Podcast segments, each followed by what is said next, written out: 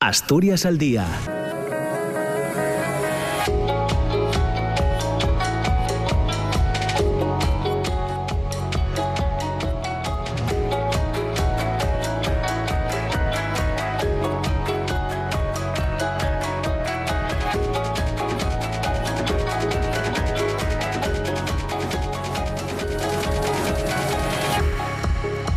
Hola, ¿qué tal? ¿Cómo están? Muy buenos días. Son las 9 de la mañana y dos minutos. Eh, bienvenidos, bienvenidas. Comienza en la radio pública en RPA Asturias al día. Eh, recuperamos después de la campaña electoral la tertulia política de, los jueves para eh, escuchar análisis y reflexiones en torno a la actualidad política. Ya se pueden imaginar por dónde van a ir hoy los tiros en el, en el programa. Les cuento, eh, antes de saludar a nuestros invitados e invitadas, algunas cosas. El presidente del Gobierno y líder del PSOE, Pedro Sánchez, aseguraba ante diputados y senadores socialistas que tomó la decisión de adelantar elecciones generales por su conciencia y pensando en sus compañeros y en su trabajo tras la derrota en las autonómicas y municipales. El secretario general del PSOE eh, pedía a todos los parlamentarios socialistas dar la batalla, aunque el trabajo que hay por delante sea descomunal, decía Sánchez, porque la derecha y la extrema derecha está envalentonada y no tiene ningún pudor en volver atrás. En referencia a la fecha de las elecciones, mostraba comprensión con los que se quejan de la eh, elección del 23 de, de julio, en pleno verano.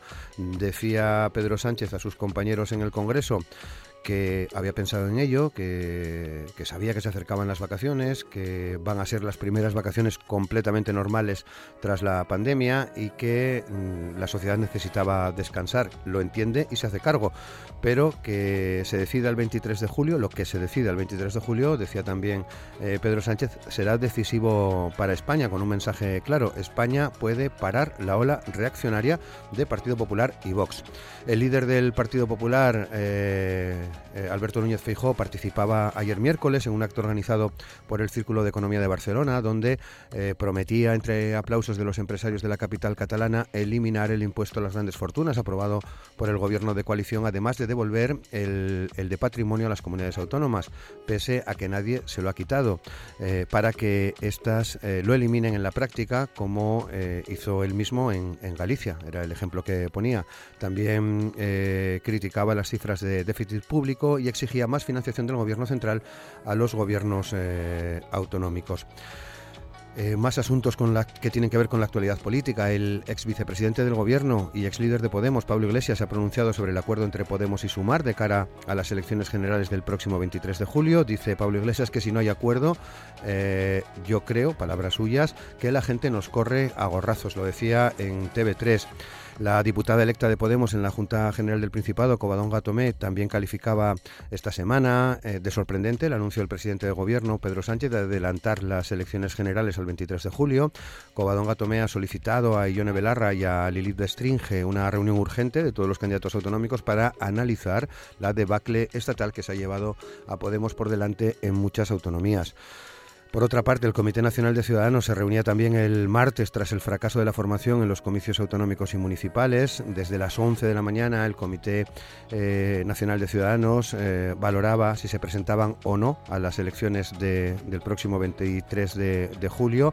La decisión eh, ha sido que no van a concurrir a esos, a esos comicios tras reconocer además que a día de hoy los españoles no les ven eh, como alternativa. El Comité Nacional decidía que no se va a concurrir en este ciclo electoral eh, mientras eh, se preparan para un nuevo escenario político que se abrirá en España. Ya saben también que hay algunos líderes de ciudadanos que no comparten esta decisión. Es el caso de, de Francisco Igea, de Castilla y León, o del diputado en el Congreso, Edmundo Val.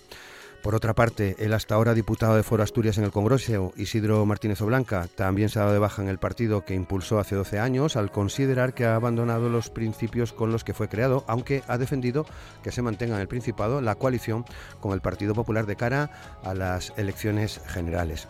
Les contamos también que a falta de que se publique el, escrutinio definitivo de las elecciones asturianas, contando el voto por correo y el de la emigración, el reparto de escaños en la Junta General ha dejado una victoria ajustada para los socialistas que van a necesitar reunir los apoyos de convocatoria por Asturias eh, y Podemos, que suman los 23 votos de la mayoría absoluta en el Parlamento asturiano. Ya saben que el voto eh, emigrante, el voto del exterior, se va a, contar el viernes, mañana, mañana viernes, donde además en las eh, reuniones de la Junta Electoral mm, en Asturias, mañana viernes, también se van a, debatir sobre las reclamaciones que, han presentado, creo que prácticamente todos los partidos eh, políticos. En algunos casos puede variar alguno de los eh, resultados. Eh, tendremos que esperar a mañana a ver ese, ese recuento de votos para conocer seguramente a lo largo del día de mañana ya resultados definitivos, tanto en la autonomía con ese voto exterior o en muchos ayuntamientos. En algunos dependen incluso alcaldías. Eh, de, ese, recuento de mañana viernes. Y pensando en el voto exterior, escuchábamos eh, también ayer, si no me equivoco, al secretario general del Partido Popular de Asturias, Álvaro Queipo, que advierte que hay que ser cautelosos respecto al resultado que pueda traer el voto exterior, aunque es numéricamente posible que haya un gobierno de cambio en Asturias. También decía Álvaro Queipo ayer que es difícil. Álvaro Queipos ya está con nosotros en el programa de hoy, o sea que eh, al margen de lo que yo les cuento le, podremos escuchar de, viva voz. Además de Álvaro Queipo, hoy están en Asturias eh, al día Clara Sierra, que eh, es la responsable de análisis político y electoral de la Federación Socialista Asturiana, el coordinador general de Ciudadanos en Asturias, Manuel Iñarra, y Covadón Gatome, ya saben que es la candidata electa de Podemos Asturias. Asturias al día con Roberto Pato. Y con Amor Argüelles y eh, Javi Palomo en la realización técnica del programa, decirles también que después del boletín de noticias de las 10, en esta segunda parte que tenemos en Asturias al día eh, cada mañana, hoy tenemos previsto charlar con el politólogo, comentarista político y profesor de la Universidad Carlos III, Pablo Simón. Eh, le invitamos porque mañana va a estar en, Asturias, va a estar en, Langreo, en la Casa de la Huelga a las 8 de la tarde, pronunciando una conferencia titulada Rumbo a las Generales, análisis de la situación tras el 28M. Es una eh, conferencia organizada por la Asociación Cultural Cauce del Nalón. Bueno, 9 de la mañana y casi 9 minutos. Saludamos a nuestros invitados e invitadas en el programa de hoy. Clara Sierra, ¿qué tal Clara? ¿Cómo estás? Muy buenos días. Hola, buenos días a todos y a todas. Muchas gracias, Clara. Tenemos en el estudio Álvaro Queipo. Álvaro, ¿qué tal? ¿Cómo estás? Buenos días. ¿Qué tal? Muy buenos días a todos. Muchas gracias por estar con nosotros también. Manuel Iñarra, ¿qué tal, Manuel? ¿Cómo estás? Buenos días. Hola, buenos días y Coba Tomé. ¿Qué tal, Coba? ¿Cómo estás? Buenos días. Hola, buenos días. ¿Qué tal? Muy bien, muchas gracias a, a los cuatro por participar hoy en el, en el programa. Iremos eh, descendiendo, si os parece, de la política nacional eh, a la actualidad eh, política en, en, Asturias. os voy a pedir ya un análisis en términos generales a cada uno de vosotros sobre los resultados electorales y luego ya nos vamos metiendo más en materia. Análisis que, que, haces, eh, Coba, eh, después de ya bueno varios días de, de, la, de las votaciones del 28M, del domingo. ¿Cómo, em- ¿Cómo reflexionas? ¿Qué reflexión nos dejas? Sí, varios días de resaca electoral que realmente me parecieron poquísimos porque es vertiginoso ¿no? el ritmo y sobre todo después del anuncio de, de las generales que se intercaló de repente en estos días que se suponía que iban a ser un poco de descanso. Hombre, evidentemente yo creo que lo primero que toca eh, desde mi partido es reconocer unos resultados que han sido malos, han sido malos en toda en toda España, en Asturias también, y, toca una profunda reflexión. Y lo decías tú en la entrada, eh, yo por mi parte he pedido a Ione Belarra una reunión con los candidatos autonómicos, con las candidatas autonómicas, para tratar de analizar el porqué de estos resultados y para aprender de los errores, ¿no? que al final yo creo que es de lo que se trata. Mm. Entonces, en la parte que me toca y como, y como candidata de Podemos, los resultados son malos, hay que repensar, hay que reflexionar y hay que, y hay que bueno, pues que, cambiar probablemente algunas cuestiones. En, eh, más allá de la reflexión sobre mi propio partido, que creo que es lo principal y más importante en, eh, por mi parte, eh, a nivel más general, bueno, pues a mí eh, personalmente los resultados evidentemente no me gustan.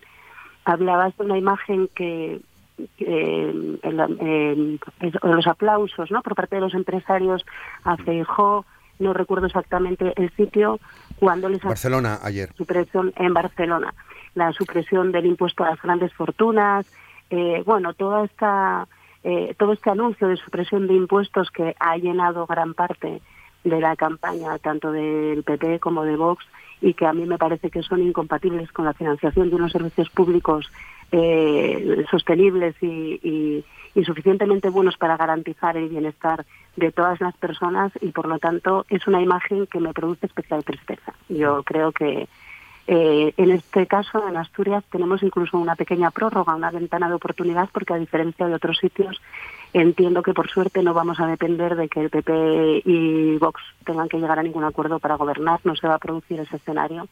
Y en ese caso, bueno, pues tengo que decir que, por mi parte, eh, es una alegría, una alegría pequeña dentro de, de, como os decía, este escenario de, de derrota y de y de y bueno y yo creo que de, forma generalizada dentro de además del contexto europeo en el que es verdad que está ocurriendo en muchos países de nuestro entorno este regreso a la derecha a la ultraderecha que a mí mm, bueno pues creo que es entendible que no me parezca el escenario eh, ideal mm.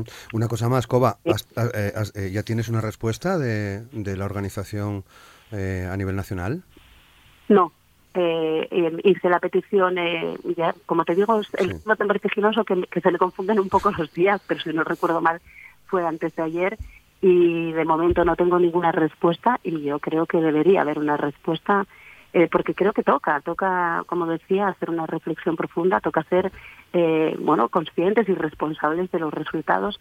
También es verdad, insisto, que el anuncio de elecciones generales, pues también puso todo un poco más patas arriba de lo que ya estaba y que, bueno, pues en este momento estamos todas y todos que con un montón de, de ocupaciones y de preocupaciones que hacen que, que, bueno, pues que las agendas sean más apretadas todavía si cabe, pero pero creo que, efectivamente toca y ojalá, ojalá haya esa respuesta. Bueno, lo contaremos eh, seguramente. Eh, Manuel Iñarra, ¿qué tal? ¿Cómo estás? Buenos días. Hola, buenos días no han sido buenos resultados para vosotros.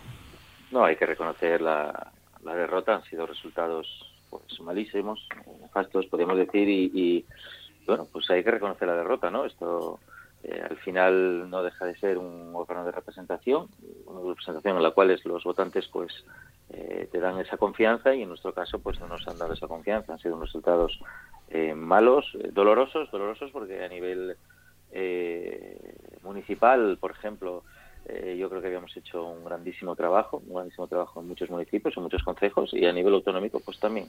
Pero bueno, esta es la situación real, ¿no? Y a partir de ahí, pues lo que toca es un tiempo de reflexión, un tiempo de reflexión de que este espacio, este centro político, este espacio que, en el que queremos todavía muchas muchas personas, por lo menos en, en, en Asturias más de 4.000 y a nivel nacional más de 350.000, pues entendemos que, se debe defender, pero lógicamente a veces hay que dar un paso atrás para dar dos adelante.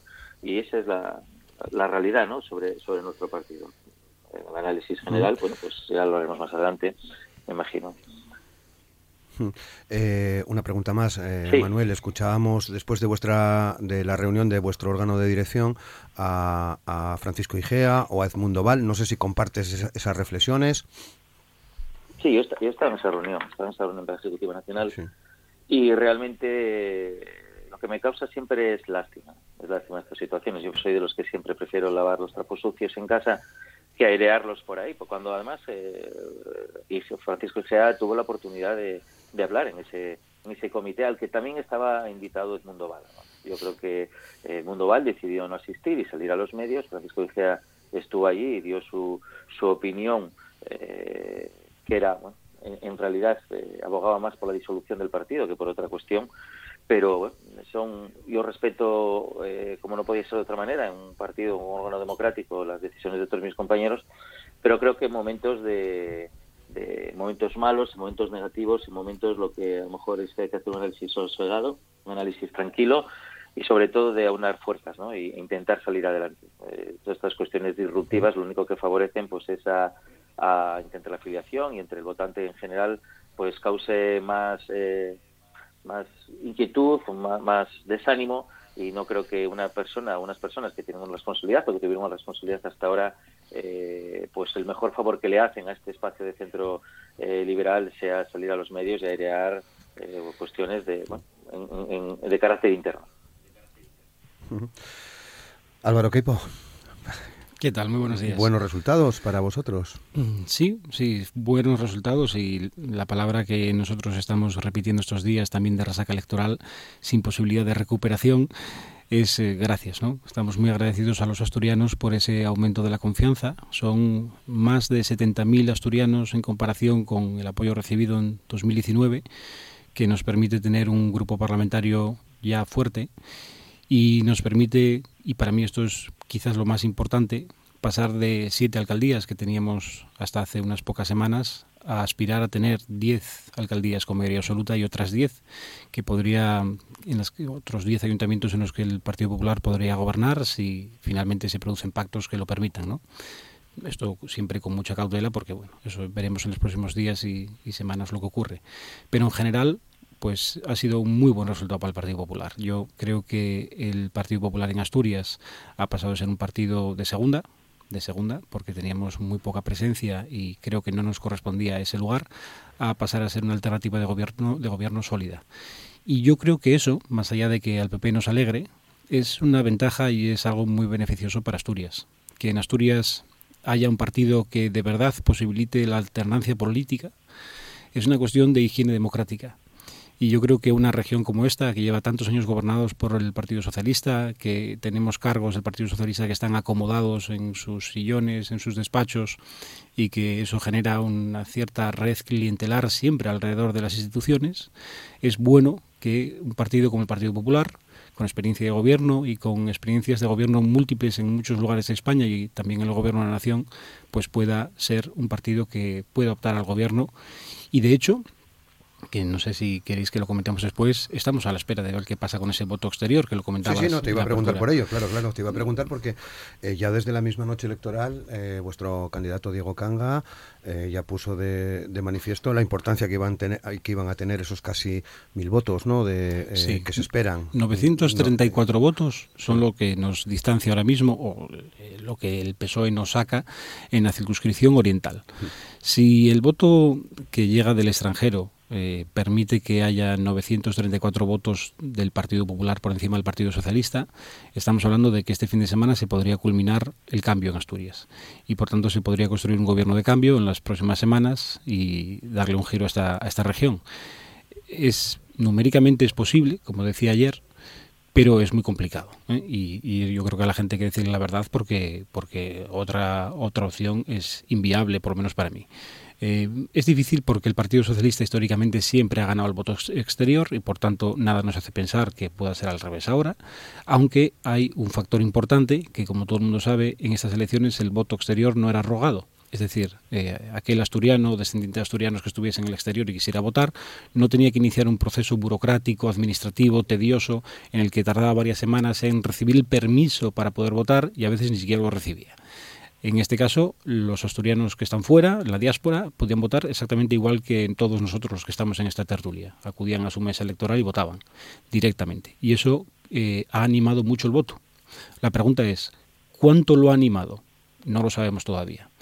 El viernes a las 8 de la mañana sabremos cuál es la cantidad de votos que se han recibido desde el exterior en Asturias, sabremos cuántos han ido para cada circunscripción, porque es importante saber cuántos han ido para cada una de, las tres, porque lo que está en juego es el Oriente ahora mismo, y por tanto ahí es donde está la, posible batalla. Numéricamente es posible, pero es verdad que es muy, muy complicado. Eh, atentos mañana, mañana viernes es el, día en el que se van a se va a hacer ese recuento, no solo del voto exterior, sino como decíamos también de, las reclamaciones que han puesto los partidos. Tendremos que esperar a, ver qué pasa en el día en el día de mañana. Y Clara, Clara Sierra, eh, eh, vuestra ejecutiva, la ejecutiva de la FSA ya se ha reunido también esta misma semana, si no recuerdo mal, el pasado lunes. ¿qué, análisis, ¿Qué análisis hacéis de estos resultados? Pues sí, efectivamente, esta semana reunimos la, ejecutiva de la Federación Socialista Asturiana, bueno, pues para hacer un análisis post-electoral, ¿no? Porque, bueno, en este escenario nacional en el que nos encontramos muy diferente al de, al de las elecciones de 2019, bueno, pues nosotros aquí en Asturias hemos visto cómo todos los asturianos han, cómo los asturianos han revalidado la confianza eh, y quieren que el Partido Socialista, bueno, pues gobierne, gobierne esta región, ¿no? Y estamos viendo eh, esta ola que de, en toda España hemos visto, bueno, pues como en otras comunidades autónomas, pues los resultados no han sido los, esperados, pero aquí en Asturias, bueno, pues el gobierno de Adrián Barbón y, candidato, pues eh, se mantuvo, ¿no? Recordar que sacamos 20.000 votos más que, el Partido Popular, que fuimos el partido más votado en las tres circunscripciones y los más votados en 60 de, de los 78 municipios. Pero bueno, a nosotros nos gusta mucho hacer eh, autocrítica y trabajar con humildad, ¿no? Y somos conscientes de que perdimos, bueno, pues eh, parte de, de, esa fuerza eh, municipalista, ¿no? Entonces, bueno, queremos seguir trabajando, reflexionando, ver en qué hemos cometido errores para perder eh, en parte esa confianza de, los ciudadanos y, las ciudadanas y precisamente en, esa ejecutiva que, comentábamos que se celebró el lunes pues ya tomamos las primeras medidas y se crearon distintas secretarías, una para el suroccidente, para el noroccidente, para los Oscoseo, para el oriente, bueno, pues para intentar hacer un análisis eh, territorializado y, y, ver lo que está lo que está pasando. Y también pues entró una gran noticia, la verdad, que entró Adriana Lastra como, como vicesecretaria, como vicesecretaria general en, en Asturias. A veces me sorprende un poco ver la, la alegría que del PP ¿no? Por, por, sus resultados, pero bueno, no tenemos que, que, olvidar que el PP venía de unos resultados muy malos en, en 2019 y nosotros bueno ya veníamos analizando y ya veníamos viendo que, todo el voto de Ciudadanos se iba a ir al PP y Foro también bajó. El, ese espacio político de, la derecha se estaba reorganizando y se reorganizó en torno al PP. Y aún así, nosotros fuimos los ganadores de, las elecciones y, los asturianos depositaron la, confianza en nosotros, pese a que fue una legislatura muy difícil y muy dura. muchas veces nos critican por decir esto, pero es verdad, fue la legislatura más difícil de, de la democracia y aún así generamos más empleo y tenemos menos paro, conseguimos no bajar del millón de habitantes porque viene más gente a vivir de, de la que se va y, vamos, no podemos más que estar muy agradecidos de que los asturianos hayan vuelto a depositar la confianza en nosotros para seguir trabajando en, en esta línea, seguir mejorando la economía, seguir trabajando por la igualdad y por los derechos de, de las personas. Eh, Clara, una, una pregunta más. Eh, ¿Hasta qué punto eh, os preocupa, genera inquietud ese recuento de mañana del, del voto exterior? Pues la verdad que nosotros queremos ser prudentes. El recuento empieza mañana y este fin de semana, pues veremos el, el resultado. No podemos anticiparnos ni, ni, ni hacer previsiones. Entre todo, nosotros prudencia, no como otros candidatos, preferimos ser, ser prudentes. Muy bien, bueno, no hay 24, ya estamos todos eh, conectados, ya sabéis cómo funciona el programa. Eh, bueno, Álvaro lo veo, con lo cual ya, ha pedido la palabra, pero el resto me imagino que, también queréis hablar y ya me vais haciendo señales para, para poder eh, ir escuchando después de estas valoraciones iniciales y directamente a, lo que llamamos política de, de pactos. ¿Cómo, ¿Cómo, lo estáis afrontando? Bueno, Álvaro, tú ya, ya, querías decir algo, no sé si en este sentido o en otro. En otro, la verdad. Ah, en otro, bueno, vale, pues... pues... si se me permite. Sí, sí, por supuesto. solo una valoración porque me sorprende. Em, estoy escuchando a Clara, representante del Partido Socialista, y, creo que no han entendido nada. ¿eh? Yo cuando, cuando el Partido Socialista convoca una ejecutiva y lo que hace es crear secretarías para ver qué es lo que pasa en el territorio, es que efectivamente confirman que no se enteraban de lo que pasa en el territorio y segundo que no se han enterado de cuál es la respuesta que le han dado los asturianos. Es muy sencillo. Efectivamente, el PSOE trabaja con cero humildad. Lo que ha hecho este gobierno, el gobierno de Barbón, es castigar de forma reiterada a las comarcas asturianas y lo ha hecho además con un despotismo absolutamente evidente. Y eso la gente lo penaliza con claridad qué es lo que ha ocurrido en estas elecciones. Y creo que el Partido Socialista, que no seré yo quien me meta en casa ajena, pero debería hacer una reflexión mucho más profunda de cuál es la forma de entender Asturias que tiene y, de, y creo que debería dejar de verla como un utensilio a usar. Clara. Eh, bueno, en la ejecutiva mm, está conformada por personas de, de, norte a sur y de oriente a occidente de todo Asturias. Si nosotros perdimos fuerza municipalista, pues reflexionamos, reconocemos nuestros errores y seguimos y seguimos trabajando. Que queramos reforzar no quiere decir que no conozcamos el territorio. Cuando yo misma, yo soy de Cangas, del Narcea, quiero decir, en ese sentido mm, seguimos trabajando y repito mm, lo que dije antes, me sorprende la, la, alegría y, y, la poca humildad, y la poca humildad, porque no hay que olvidar que las elecciones nosotros revalidamos esa, esa victoria. Y si el PP subió fue porque absorbió los votos de ciudadanos y venía de unos resultados muy bajos. O sea, es una tendencia a nivel, a nivel nacional. Manuel. ¿Sí? Sobre los resultados Sí, sí. Sí, sí, sí, te escuchamos, sí. Ah, perdón.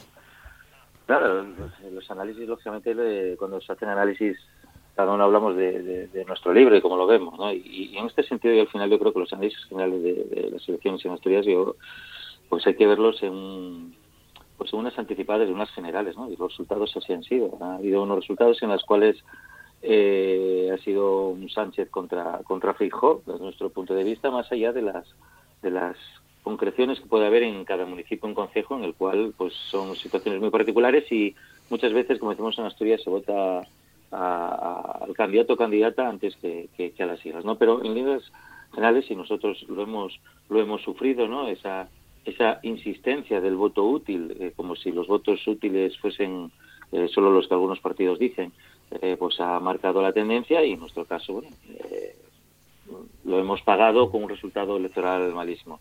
Lo que me preocupa de la situación general es que este eh, plebiscito, por ejemplo, se haya alejado los problemas de Asturias y se hayan marchado a nivel nacional, porque en Asturias tenemos bastantes cuestiones que solucionar, eh, muchas de ellas lógicamente relacionadas con el ámbito nacional, pero por otro lado también eh, eh, muy concretas de Asturias, ¿no? Que, que, fue las que se plantearon durante toda la campaña y que vemos que de cara al futuro pues habría que mantener pues una unión y una cohesión porque hay temas que son totalmente transversales. Por, por lo tanto, entiendo que que ahora como un observador ajeno a la realidad de política asturiana, lo que me preocupa mucho más son las soluciones que nos pueden dar tanto el partido que va a gobernar, eh, los partidos que puedan gobernar, como los que estén en la oposición, a los grandes problemas que tiene Asturias. Esos son los problemas que, que hay que afrontar a, a, corto plazo, pero que muchos de ellos son a medio y largo plazo, eh, como, como, como se habló durante toda la campaña.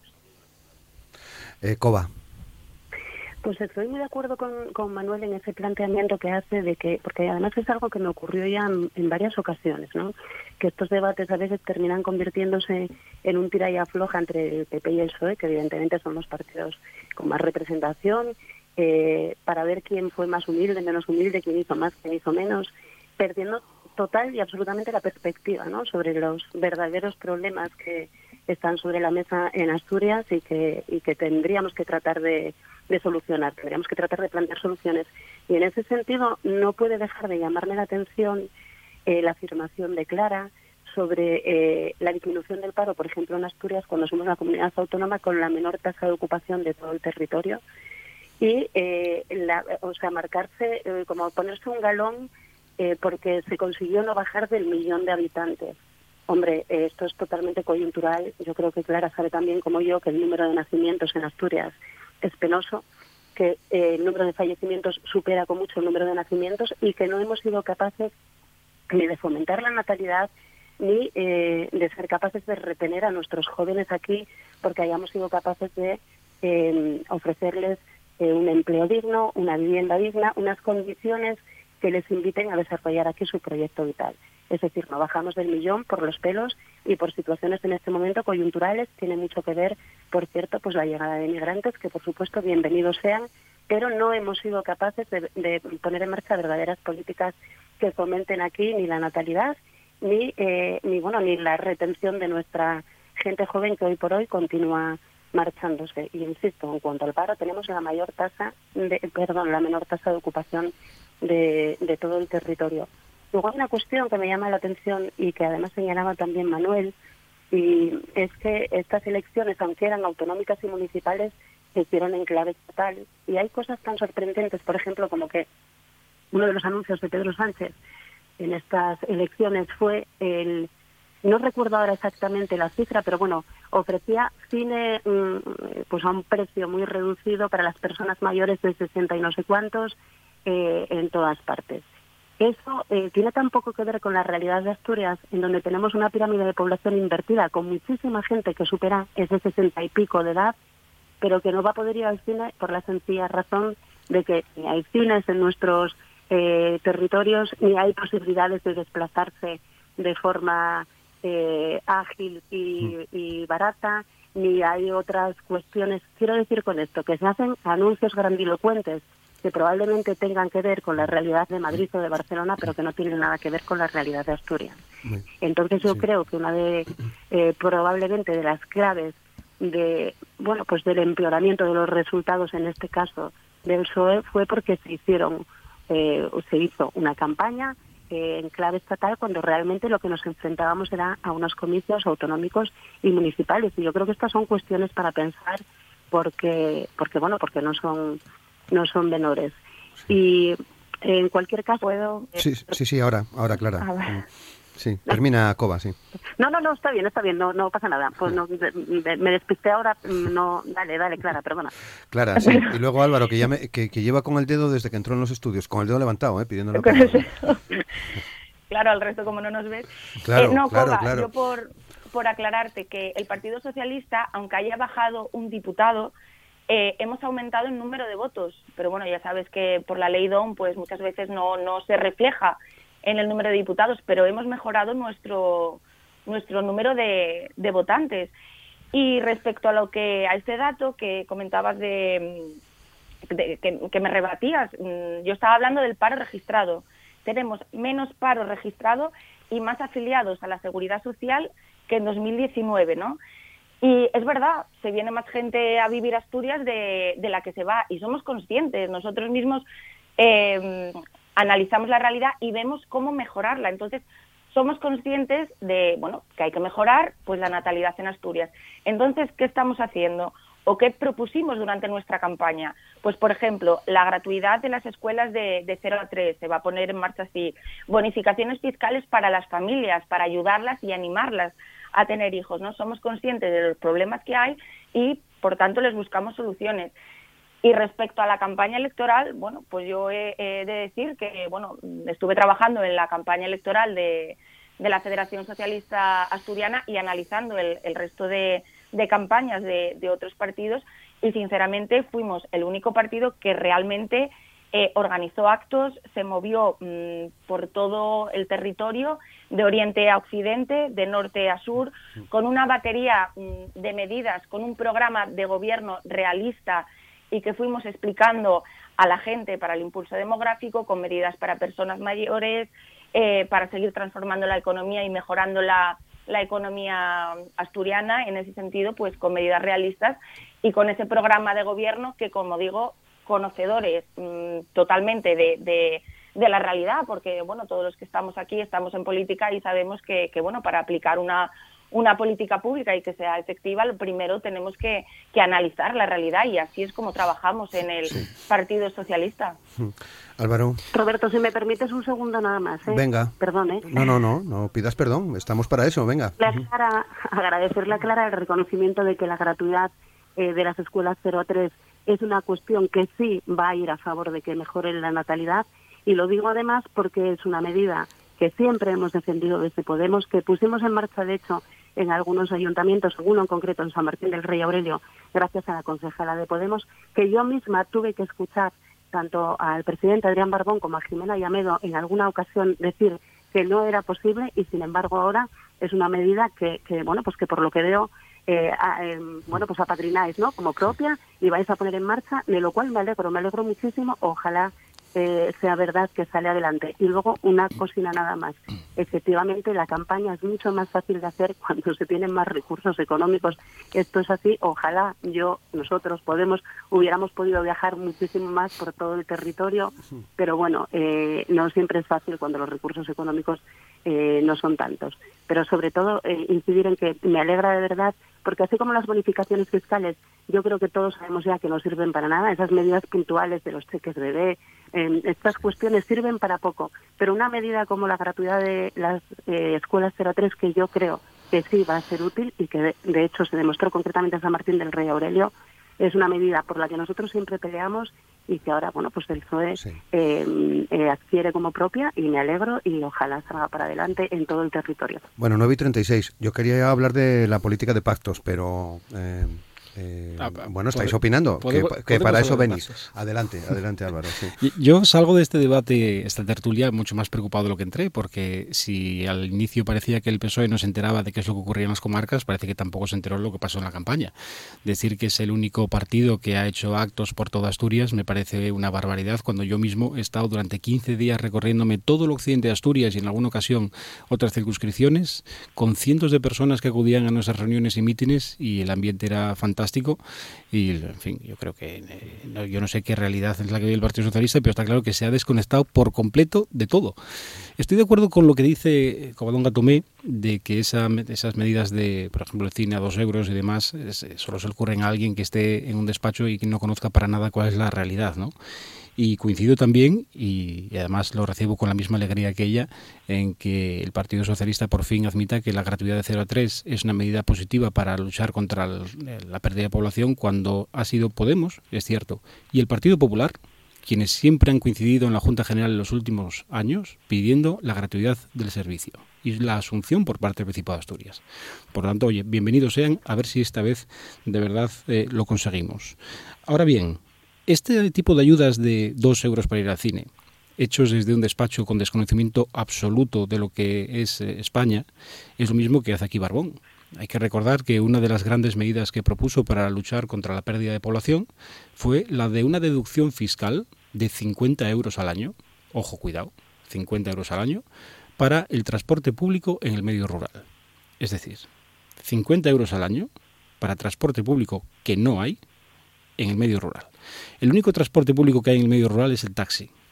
Si esta medida lo que pretendía era que la gente se sintiera más cerca de los núcleos donde existen los servicios, hospitales o incluso la capital, Oviedo, eh, yo quiero que el PSOE haga una reflexión de cuánto cuesta a un, cuánto le puede costar un taxi a una mujer, por ejemplo, de Cangas en Arcea, o un hombre de 70 años, 60 años, que necesite ir al hospital o hacer alguna gestión, y que le digan que tiene una ayuda de 50 euros al año para pagar el taxi que no le da ni para la ida y la vuelta de un viaje. Eso sí, el Partido Socialista en el año siguiente lo duplicó a 100 euros. Impresionante. Son ayudas fundamentales que conseguirán sacar a Asturias de esta situación. Es, eh, podría parecer que es un caso de humor humor eh, desagradable, pero lo cierto es que es verdaderamente la lástima absoluta de cómo un gobierno manipula la información y nos hace ver lo que realmente no es. Bueno, Clara, eh, pero pues- voy a insistir en lo de los pactos, pero eh, adelante, sí. Eh, sí, responderle un, un, segundo, porque vamos, que, que, el Partido Popular venga a criticar nuestras medidas en el medio rural cuando es el Partido Socialista el que mantiene escuelas abiertas con tres niños. No, es el eh, gobierno del Principado de Asturias el que mantiene escuelas. Hagamos el favor de utilizar bien el idioma, porque es muy peligroso decir que el Partido Socialista mantiene escuelas. Lo mantenemos todos los asturianos con nuestros impuestos y solo faltaba que el gobierno no, no, no, lo hiciera. Pero, pero es el gobierno, el gobierno, que en este caso era socialista, el que tomó la decisión de que esas escuelas se mantuviesen abiertas, de no desmantelar la sanidad pública, de mantener cientos de consultorios en el medio rural. y es un gobierno no sé si alguna vez has visitado el hospital de Jarrio, por ejemplo, que es donde el hospital que a mí me toca por ser de Castropol, y has visto la falta de especialistas y la reducción en el servicio que se ha vivido en los últimos años. Pero yo viví seis años en Madrid y sé cómo está la sanidad allí. Y por supuesto tenemos que mejorar la sanidad en Asturias, por supuesto. Y es nuestra apuesta, seguir mejorando. Pero que el Partido Popular nos venga a decir al Partido Socialista que no apostamos por los servicios públicos en el medio rural. Eh, Así es. Preguntémosles a los cientos de personas que están esperando por una, por una cita en la atención primaria de cualquier consultorio, cualquier consultorio rural.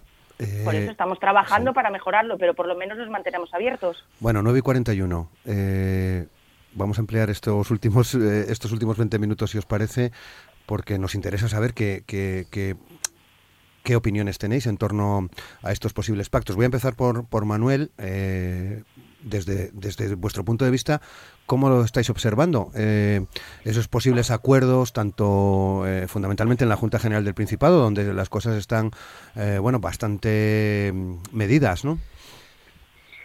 Por, por un lado, me, me, causa estupor que, que, sigamos lanzándonos los trastos a la cabeza y, hablando de lo mal que lo hizo el uno y el otro y y, en vez de llegar a buscar acuerdos, que es el arte de la política, a ver a qué consenso se puede llegar o a qué, a qué acuerdo se puede llegar, pues seguir lanzando los trastos a la cabeza como si la campaña electoral eh, continuase. ¿no? Y cuando los problemas, al final, yo creo que a los asturianos lo que les importa es que solucionemos sus problemas y no las pitas personales que podamos tener entre partidos. Pero sobre los pactos, lógicamente, bueno, pues esto ha quedado unos pactos de bloques, unos pactos de bloques como nosotros anunciamos que se podía llegar a suceder en el cual hay un bloque eh, hacia la izquierda y un bloque hacia la derecha.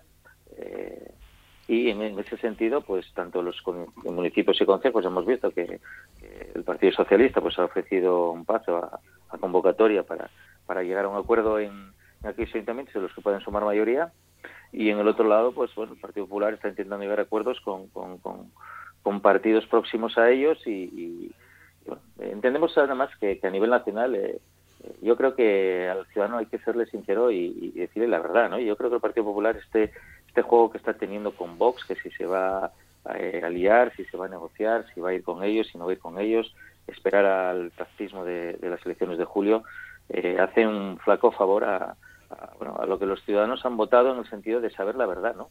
Oye, el ciudadano que vota quiere saber la verdad antes de depositar su voto el día 23, eh, perdón, en julio, a dónde, a dónde van esos pactos. Y por el otro lado, pues lo mismo, ¿no? Nada nuevo. Estaba claro que, desde nuestro punto de vista, de que en el momento en que las fuerzas de la izquierda sumasen y aunasen, eh, bueno, pues llegarían a acuerdos de gobierno como lo que es otra manera. En definitiva, yo creo que desde la perspectiva un poco centrada, eh, se ha perdido una oportunidad de llegar a muchos más acuerdos en el centro y se ha eh, alargado los acuerdos a los extremos y eso es una realidad que nuestro partido debe asumir porque así nos lo han dicho los electores pero insisto en mi primer argumento, yo creo que a los asturianos eh, les importa mucho más qué acuerdos se van a llegar, qué grandes acuerdos se van a llegar, que, cualquier otro asunto de cuita interior, cuita personal o, y mal empezamos si antes de, abrirse el Parlamento asturiano ya nos estamos lanzando los trastos a la cabeza.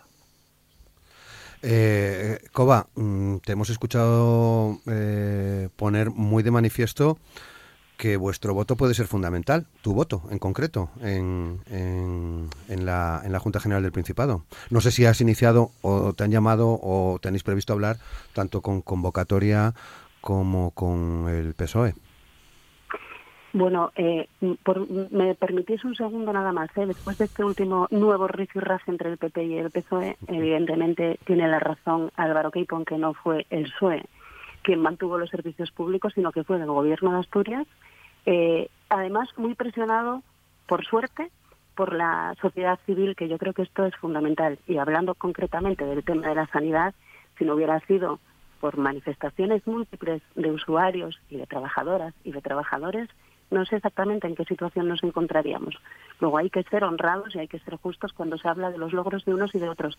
También me sorprende en este caso eh, que, que Álvaro Queipo eh, sea un tan fiel defensor de los servicios públicos, que yo creo que lo es muy seguramente, pero lo que no sé es si reflexionaron lo suficiente, tanto en su partido como en su probable eh, socio en algunos gobiernos que es Vox, sobre esta campaña, insisto, basada, entre otras cosas, en la supresión de todos los impuestos posibles, cuando realmente esos impuestos son imprescindibles para financiar estos servicios públicos que ellos dicen defender. Mm. Dicho esto, eh, en cuanto a pactos, evidentemente, y al día siguiente de, de, la, de las elecciones y de conocer los resultados, aunque no son los definitivos, ¿no? Estamos pendientes de lo que pueda pasar el viernes con ese voto emigrante y de si hay algún cambio o no en, relación con el sentido de ese voto. Ya han eh, comenzado las conversaciones, como no, yo creo que así como decía que internamente y en cada uno de los partidos toca reflexionar y toca hacer autocrítica y toca eh, repensar, bueno, pues también tenemos que empezar a hablar unos y otros yo creo que con un objetivo que tiene que ser claro, que es que eh, es el de tener un gobierno que verdaderamente, y hablo de Asturias, blinde derechos. Blinde derechos, desde luego, ese es mi objetivo y el objetivo de mi partido, más allá de intereses personales. Yo creo que si en alguna ocasión me escuchasteis hablar sobre el tema, sabéis que eh, el interés por eh, sillones, consejerías, puestos, etcétera, etcétera, es ninguno. El interés verdadero, el interés real y el interés eh, en el que se va a, hacia el que se va a dirigir eh, mi voto en cualquier caso es el de tener un gobierno responsable que eh, garantice que se blindan los derechos de asturianos y de asturianas, que se lucha de forma inequívoca y sin ningún tipo de fisura por esos servicios públicos de los que tanto hablamos, se nos llena la boca hablando de los servicios públicos, pero cuando se habla de ellos hay que ser conscientes de lo que requiere eh, pues ser capaz de, mantenerlos y de mantenerlos de manera que sean eh, universales y gratuitos y que sean eficaces. Y en ese sentido claro que iniciando las conversaciones tiene que haber muchas más eh, insisto estamos pendientes de lo que pueda ocurrir el viernes. Y yo no creo que se trate tanto ni de ser llave, ni de ser clave, ni de nada por el estilo. De lo que se trata, hablaba Manuel de bloques, bueno, pues en este caso en concreto yo me, congratulo y, celebro que en Asturias en concreto haya una prórroga para ese bloque eh, que me gusta poco hablar de izquierdas y derechas, pero bueno, es lo que mejor se entiende quizás. Para ese bloque de izquierdas que tiene que ser un bloque valiente, que haga políticas que de verdad eh, solucionen los problemas de la gente, más allá de cualquier otro tipo de, ¿no? de, vicisitud. Entonces, en ese sentido, pues ojalá haya muchas conversaciones muy fructíferas en las que, por cierto, Adrián Barbón no olvide que tiene 19 diputados y no los 23 que hacen falta para gobernar con una cómoda mayoría y ojalá seamos capaces de, de conversar de forma sosegada y siempre teniendo en el foco el interés de los asturianos y de las asturianas, que yo creo que es lo, que, lo único que verdaderamente importa. Álvaro. Bueno, el, el, castigo que los asturianos le han dado a Adrián Barbón en este domingo último, eh, lo que se lo que se, lo que se traduce es que el Partido Socialista ya no puede gobernar con la misma comodidad que, que venía gobernando y por tanto vamos a pasar de un mal gobierno de Adrián Barbón a un gobierno bipartito o tripartito. No sé si serán tres los partidos que lo integrarán. Desde luego sí parece que serán al menos dos. Y eso lo que va a generar y aportar es más ruido y más desencuentros en el seno del Consejo de Gobierno y por tanto vamos a empeorar aún más lo que ya era un mal gobierno. Yo lo estoy observando con cierta con mucha preocupación, iba a decir cierta esperanza mirando de lado al voto exterior, pero creo que será complicado y por tanto lo que parece, todo apunta que podría ser es que ese gobierno bipartito o tripartito se instale en Asturias y vivamos en los próximos meses pues eh, verdaderamente las consecuencias de un gobierno peor aún del que teníamos. Esta es la primera gran conclusión de estas elecciones autonómicas. A mí me preocupa y a mucha gente también. Vamos a ver cómo se va desarrollando.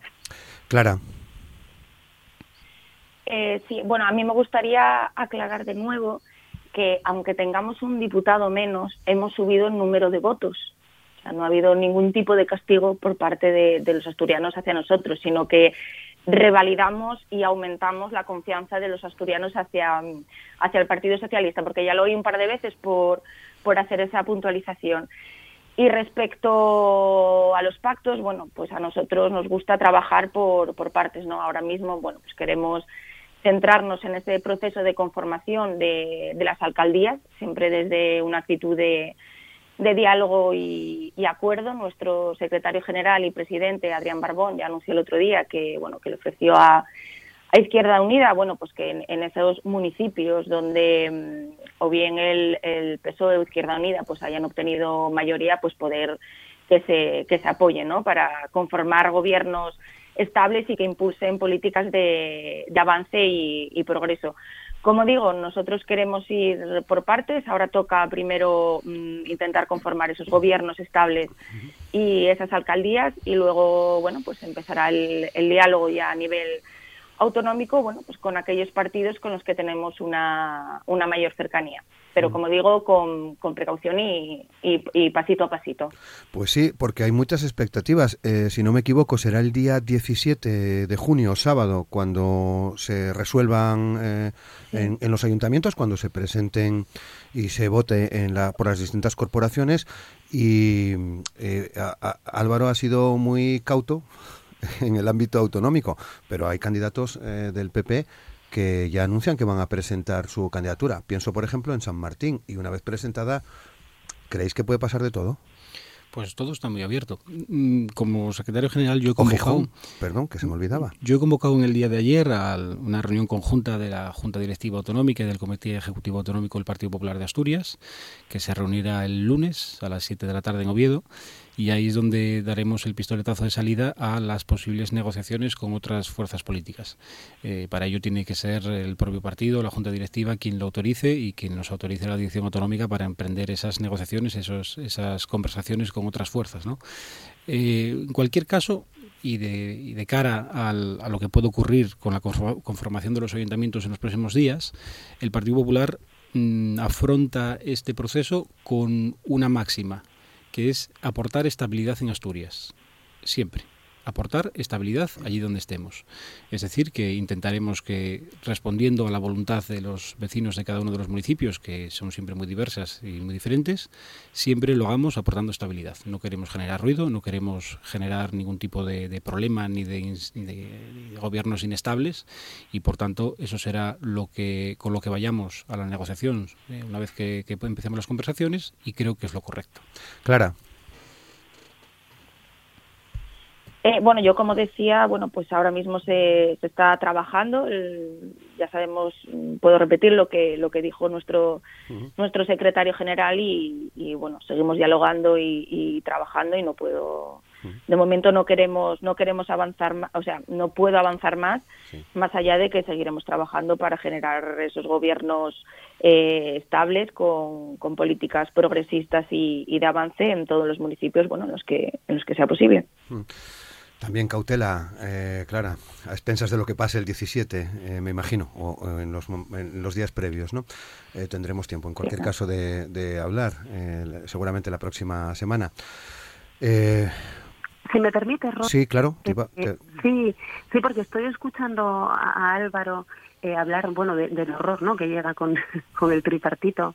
Y yo me pregunto si la gente que nos escucha será consciente de que ese tripartito en el gobierno de la nación fue el que durante la pandemia, de la que por cierto presume tanto a veces el PSOE, ¿no? de la gestión de la, de la pandemia, fue el que hizo posible que hubiera ERTES, por ejemplo, sin ir más lejos, desde el Ministerio de, Trabajo liderado por Yolanda Díaz, o fue el que hizo posible que en Asturias hubiera perdón, una, una inversión histórica en, en dependencia, que nos hacía mucha falta, por cierto, dado el tipo de población que tenemos. Y fue gracias al Ministerio de, de Yone Belarra, de Podemos. Luego, yo creo que hay que ser un poco honestos, ¿no? Cuando se habla de todos los horrores que llegan, eh, eh, a lo mejor eh, en un momento dado lo que hay es que reconocer las muchas cosas que se hicieron bien gracias precisamente a que en el gobierno de España no estaba únicamente el PSOE, sino que había una parte, una serie de ministerios que dependían directamente de las ministras de, de Podemos. Eh, insisto, eh, podemos estar discutiendo toda la mañana sobre los logros de unos y de otros sin llegar a ninguna parte.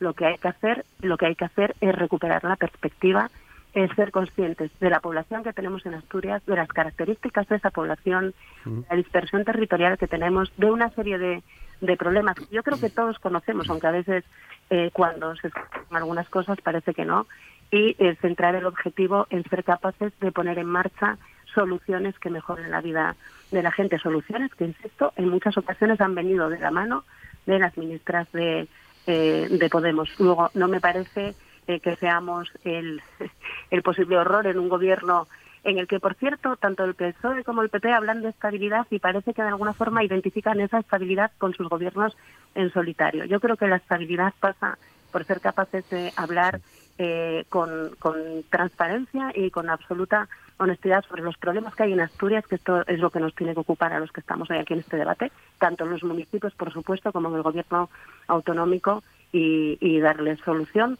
más allá de que se gobierne eh, haciendo un pacto u otro. Bueno, 9 y 55. Casi no hemos hablado de, las, eh, de la convocatoria de las generales. Evidentemente tenemos todavía eh, tiempo por delante para, para ello, pero una, una, os, voy a pedir en estos minutos que nos quedan una mini reflexión, eh, Álvaro. Bueno, pues de forma muy breve. Yo creo que Pedro Sánchez se ha comportado como Pedro Sánchez. Eh, en este momento en el que sabe que media España está inmersa en, y hablo de, los gobiernos autonómicos, ¿no? está inmersa en un proceso de cambio de gobiernos autonómicos con todo lo que ello conlleva, con ese movimiento que se genera, eh, lo que ha hecho es aportar ruido a un momento en el que se necesitaba tranquilidad. Y yo me pregunto, si tal era la sintonía dentro del gobierno, ¿sabía Podemos que se iba a convocar elecciones? Eh, Coba, 30 mm, segundos de verdad. Sí, 30 segundos. Yo creo que es un poco una huida hacia adelante. Desde el punto de vista más pragmático, creo que convocar unas elecciones en el 23 de julio es, eh, bueno, pues eh, invitar la abstención de alguna manera. La gente está cansada y necesita también un cierto reposo. Le, le, da tiempo a Sánchez para que dejemos de hablar de los resultados de las autonómicas, pero también le da tiempo al PP para que se hable menos de sus posibles pactos con Vox y yo creo que en este sentido vamos a perder mucha información quienes de verdad estamos preocupados por el por el devenir ¿no? del futuro gobierno. Eh, Manuel, 30 segundos también para, para reflexionar sobre la convocatoria de las generales. Eh, una cuestión taxista de, del Partido Socialista por encima del interés de los ciudadanos de España. Yo, creo que con eso ya está todo dicho. Eh, y Clara, Clara Sierra. Bueno, yo si me permites un, un chascarrillo, eh, sí, Pedro Sánchez se comporta como Pedro Sánchez. Si se llega a haber comportado Pedro Sánchez como Feijó, pues a lo mejor no se hubiesen subido las becas, eh, no hubiese salido adelante la reforma laboral, no hubiese subido el salario mínimo, no hubiesen subido las pensiones, no se hubiese eh, reforzado el sistema sanitario, etcétera, etcétera. Entonces, menos mal que Pedro Sánchez se comporta como, como Pedro Sánchez, ¿no?